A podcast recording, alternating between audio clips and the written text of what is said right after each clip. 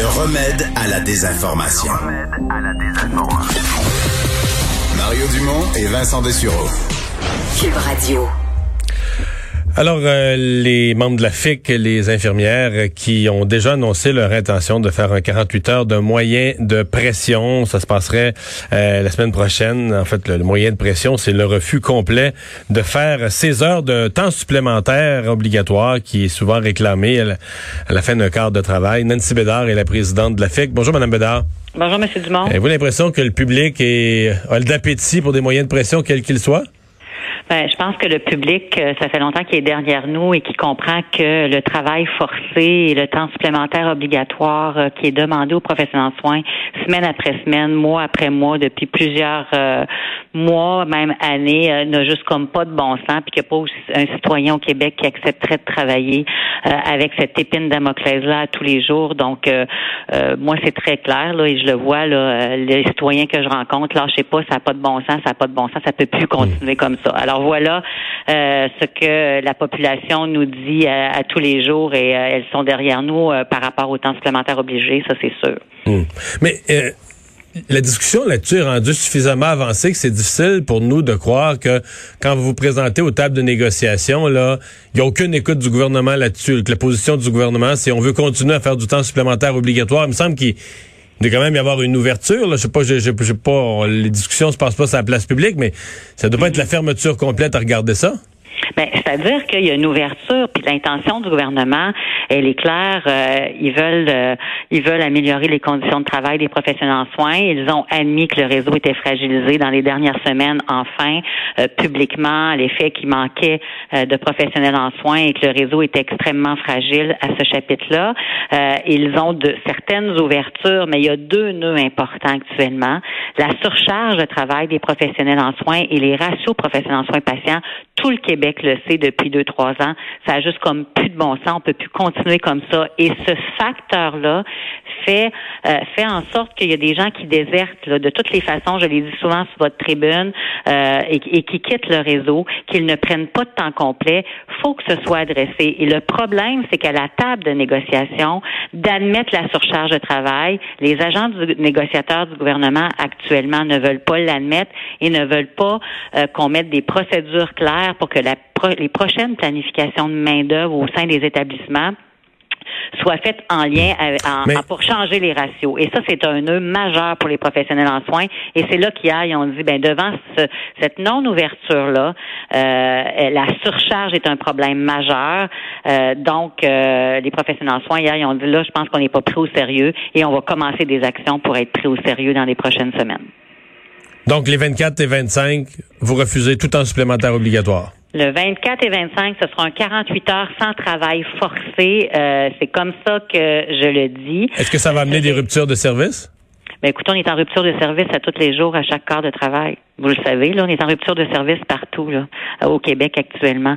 Alors, euh, cette fin de semaine-là, euh, il y aura pas de travail forcé. Les, les, les, infirmières, infirmières auxiliaires, néothérapeutes, personnels vont rentrer au travail, vont soigner leurs patients. Celles qui veulent faire du temps supplémentaire volontaire, elles vont le faire. Mais personne ne va accepter d'être forcé de rester au travail cette fin de semaine-là.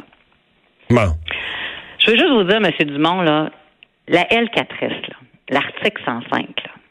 Je la lisais comme il faut ce matin, puis je la répète. L'établissement détermine les services de santé et les services sociaux qu'il dispense, de même que les diverses activités qu'il organise en tenant compte de la mission de tout centre qu'il exploite et des ressources disponibles. C'est comme si l'autre bout là n'existait pas.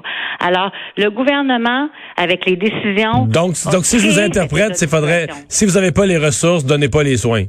Ben, si on n'a pas les. Ben non, mais c'est la L4S qui le dit. À un moment donné, il faut que ce soit fait. faut que ce soit fait en lien avec les ressources disponibles. Et là, depuis des années, on n'est plus sur du temps supplémentaire obligatoire exceptionnel. Là. On gère le réseau. On n'a pas changé la gestion. On n'a pas changé la, façon de faire les choses. On ne on planifie pas la main-d'œuvre. On change pas les ratios. L'état de situation est épouvantable actuellement. Alors moi, là, euh, il est clair pour nous là que cette pression-là, maintenant ne peut plus être que sur les épaules des professionnels en soins.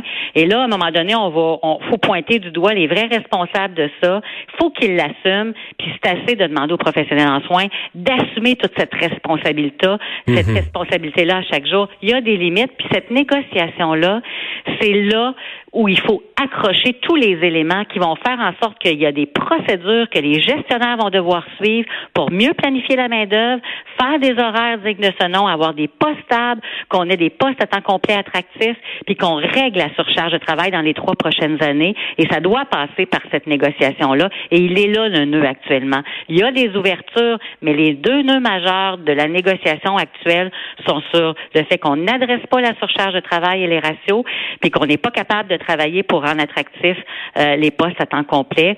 Et ça, ben, vous comprenez que c'est au cœur de nos demandes. Est-ce que ça négocie tous les jours? Présentement, est-ce qu'on pourrait dire qu'il y a des négociations intensives? Mettons peut-être même pour essayer d'éviter euh, d'éviter que ça se produise dans, dans 10 jours?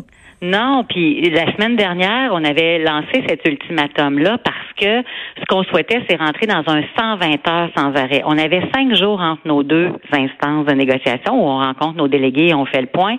Puis on s'est dit, c'est le temps de la régler. On va mettre toute l'énergie.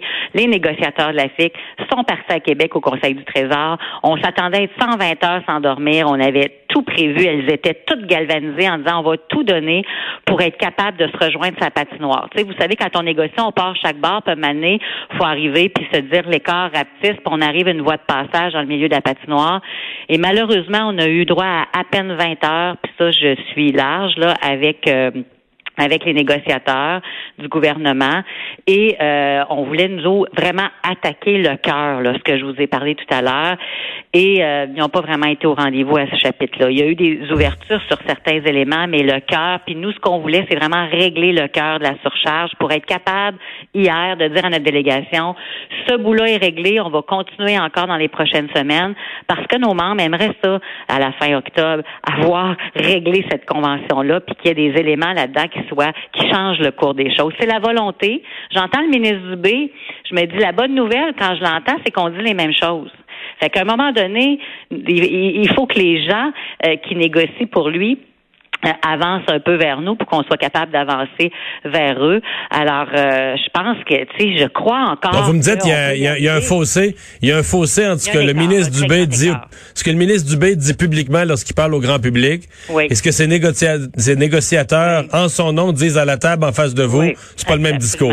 Absolument. Il n'y a, y a, pas, a pas l'ouverture, en tout cas, de, de ce que le ministre veut. L'ouverture à la table est vraiment pas là. On veut pas mettre de processus. On veut pas attacher les gestionnaires. On veut laisser le plus de souplesse possible à la gestion. Ben, si c'est ça, puis qu'on fait juste me dire, voici, oui, oui, oui, on va rajouter du monde, puis oui, oui, oui, on va stabiliser les postes, mais on veut mettre aucun processus, ben, on va se parler encore dans trois ans, puis le réseau de la santé va être encore pire qu'il est là. Je le sais, là, ça fait 15 ans euh, qu'on laisse la machine faire ce qu'il veut, puis que personne personne n'est contraint de rien, puis c'est juste les professionnels en soins qui tiennent là, puis qui ont la charge sur leurs épaules. Cette convention-là, ça prend un processus pour s'assurer que les gestionnaires vont mettre la main d'œuvre à la bonne place, de la bonne façon, puis qu'on va agir sur la surcharge de travail. Alors c'est ce qu'on demande à la table. Puis ben ça, euh, et je peux vous dire qu'ils euh, sont pas là, ils sont pas là, ils veulent pas être attachés à nulle part. Je me mets dans la, peau du public, de tout le monde qui écoute ça, puis qui veut des solutions. Puis je vous pose une question. Oui. Advenant que vous obteniez satisfaction sur euh, les, les, les, horaires de travail, l'organisation du travail pour rendre le mhm. travail plus, plus acceptable. Oui. Êtes-vous prêt à vous engager à aider le gouvernement à recruter? Parce qu'il y a quand même des centaines ah, d'infirmières, des infirmières qui ont quitté, qui ont quitté le réseau public, qui travaillent à temps partiel, de convaincre des infirmières à revenir à temps plein dans le réseau. Des gens heureux, c'est les meilleurs ambassadeurs pour rendre le, réseau le réseau. Mais vous comme syndicat, comme organisation. Absolument. Je rêve d'être l'ambassadrice. je me bats à tous les jours pour que ça arrive là tous les jours depuis des années, je me bats pour être capable de dire qu'on a un réseau attractif, de la rétention, qu'il y a des belles mesures, qu'on aille dans les cégeps, les universités pour dire aux gens, puis je le dis quand même quand je vois là, c'est quand même, je, c'est une belle profession, on est heureux de le faire, mais actuellement, euh, vraiment, on a un employeur qui est notre gouvernement, qui a vraiment fait en sorte que les conditions de travail dans les dernières années soient tellement difficiles. Mais je peux vous dire là, je rêve de ça je rêve. Et j'aimerais tellement, à la fin de cette négociation-là, dire c'est la convention collective des 30 dernières années, celle qui va changer le cours des choses. Les conditions vont changer. On va implanter les ratios. On va, on va être capable de travailler sur rendre le poste attractif, les postes à complet attractifs. Venez dans le réseau. Vraiment, là, Monsieur Dumont, je rêve de cette ambassadrice et je serai capable de le faire. Ça, je peux vous dire si cette convention-là est digne de ce nom. Je retiens ça. Madame Bédard, merci, beaucoup d'avoir été Merci. là. Au revoir. Au revoir. Nancy Bédard, la présidente de la FIC. On va une pause.